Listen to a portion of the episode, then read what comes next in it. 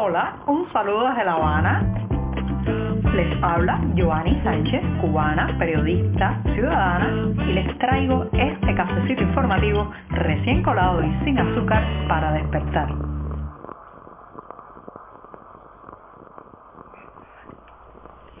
Se nos está terminando el mes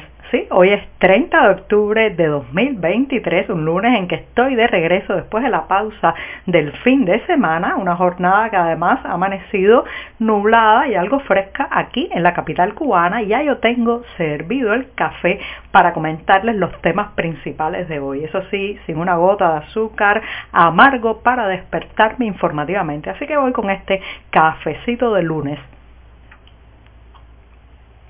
Después de este sorbito mañanero, les comento que a cada rato el oficialismo cubano tiene que emprender una cruzada, algún tipo de guerrita particular con una manifestación musical, cultural o literaria, porque en fin de cuentas este es un régimen cuya naturaleza es la crispación permanente, la confrontación, el chanchullo, y es exactamente eso lo que han hecho varias figuras del oficialismo contra las recientes celebraciones en la Habana principalmente de la conocida fiesta de Halloween. Ya saben que durante esas jornadas pues mucha gente sale a la calle disfrazada, se hacen fiestas alrededor del día 31 de octubre, pero que siendo fin de semana, bueno, pues en este caso eh, se celebraron fundamentalmente estos festejos y estos disfraces a lo largo del sábado y el domingo pasado. Bueno, pues el oficialismo montado en cólera porque en uno de estos festejos que se hizo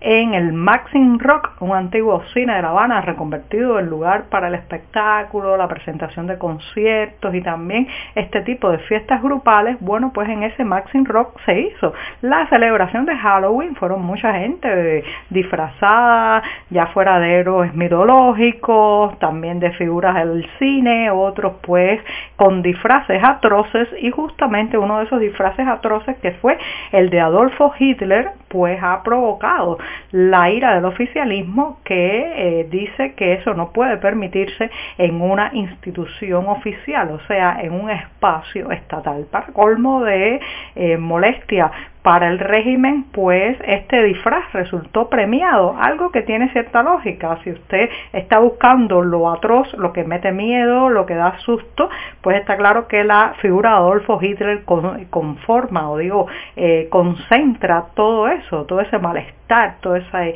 rechazo, toda esa ira que genera un individuo de esa calaña. Bueno, pues eh, no se dieron cuenta que estaban en los predios de la ficción de digamos también del uso de estos disfraces para la denuncia y le han, em, la han emprendido contra los organizadores de la fiesta y han cerrado el Maxim Rock. Eso es lo que se dice en buen cubano, han botado el sofá por la ventana, han cerrado el local, han clausurado el espacio por la celebración de esta fiesta. Pero no solamente ha sido la presencia de un individuo disfrazado de Hitler lo que ha molestado, sino la celebración en sí misma, que los voceros oficiales catalogan pues de una especie de penetración cultural, de ataque organizado, de socavar la cultura cubana y toda esa palabrería que mezcla el chauvinismo, el patrioterismo y los errores históricos porque catalogan a la fiesta de Halloween como una importación desde Estados Unidos olvidando los orígenes celtas de esta conmemoración, de estos festejos y de esta manera desde el horror, desde la, el rechazo, pues también celebrar la vida, celebrar el estar aquí todavía respirando. Bueno, todo eso han emprendido, reitero, contra la celebración de Halloween, lo cual pues tiene además, eh, digamos, unos tentáculos muy largos, porque aprovechan con esto, entonces satanizan todos los foráneos, satanizan todo lo que consumen culturalmente las nuevas generaciones sin darse cuenta que así lo único que hacen es poner eh, tierra de por medio entre ellos y la gente más joven. A cada rato tienen una pataleta de esta para distraer, para también crear cortinas de humo, para que la gente entonces se encienda con estos despropósitos y no se percate quizás o no se centre en los verdaderos problemas. Los verdaderos problemas, señoras y señores, tienen nombre y apellido y uno de ellos es la falta de libertades. Una Cuba donde usted pueda celebrar Halloween, celebrar un punto guajiro o celebrar eh, con un taconeo español sin que nadie tenga que venir a cuestionar su consumo cultural. Hay lugares que pueden servir para explicar todo un país, comunidades que resultan una biopsia de una nación completa, en fin, que muestran, digamos, todas las características principales de que se pueden trasladar a toda una nación. Ese es el caso de la comunidad de la que voy a hablar hoy en este programa, es la conocida Casa Blanca, al otro lado de la bahía de La Habana. ¿Quién? ¿Quién no ha dado un paseo por Casa Blanca, sus peculiares calles y casas, también acercándose a la muy conocida escultura hecha por la artista cubana Gilma Madera, ¿sí? ese mismo, el Cristo de La Habana, que se ve desde varios puntos de la ciudad, y también ¿Quién no ha visto la cúpula del observatorio meteorológico que está enclavado justamente allí en Casablanca o haya disfrutado hace unos años del tren eléctrico que conectaba esa comunidad con el poblado de Jersey? Bueno, pues para quienes tienen esos recuerdos, debo decirles que ahora mismo un paseo por Casablanca les hará soltar alguna que otra lagrimita porque el poblado está hundido en una crisis que ya sabemos es a escala nacional pero que ahí se nota con, digamos, eh, con más evidencia, con más dolor también. Ahora, con la caída del turismo, todos los eh, visitantes extranjeros que colmaban la escultura del Cristo para fotografiarse, para ver la vista espectacular desde ese punto hacia La Habana, pues ha disminuido mucho y eso también ha impactado la economía de Casablanca. El deterioro, la desidia, la falta de inversiones han completado el cuadro y si ahora se camina por esas calles, además de las ruinas y la miseria profunda, se verá a muchos niños salir ante el paso de todo el que parezca foráneo, pidiéndole desde caramelos hasta dinero. En fin, que Casablanca es ahora mismo decía hace unos minutos, una biopsia de la realidad cubana, un lugar que condensa todo lo que somos hoy como país.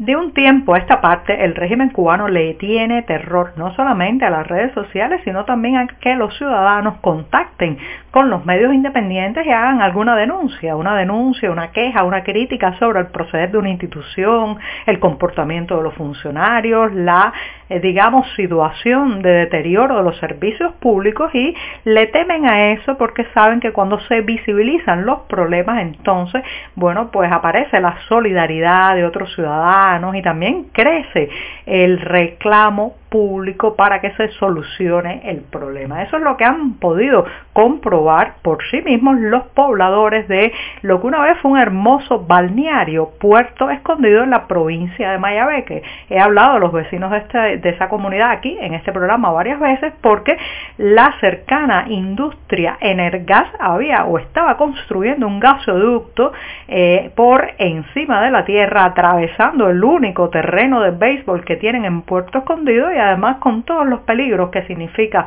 esta tubería que traslada gas desde Puerto Escondido a la cercana Jaruco. Bueno, pues se han anotado estos vecinos una pequeña victoria porque han logrado que la empresa, que por cierto tiene capital mixto, también con una eh, eh, compañía canadiense se han anotado la victoria de que tengan que trasladar la tubería hacia otra parte que no atraviese el terreno de pelota y además enterrar parte del trazado para evitar mayores peligros. Digo que es una pequeña victoria porque los residentes de Puerto Escondido quieren más, quiere que se detenga el daño medioambiental que están sufriendo por la cercanía de esta industria de extracción de gas, quieren además que los directivos den la cara, beneficien en algo al pueblo con la cercanía de esta industria tan contaminante y por otro lado quieren dormir en paz sin los ruidos, las sirenas y el fuego que se ve prácticamente permanentemente sobre la chimenea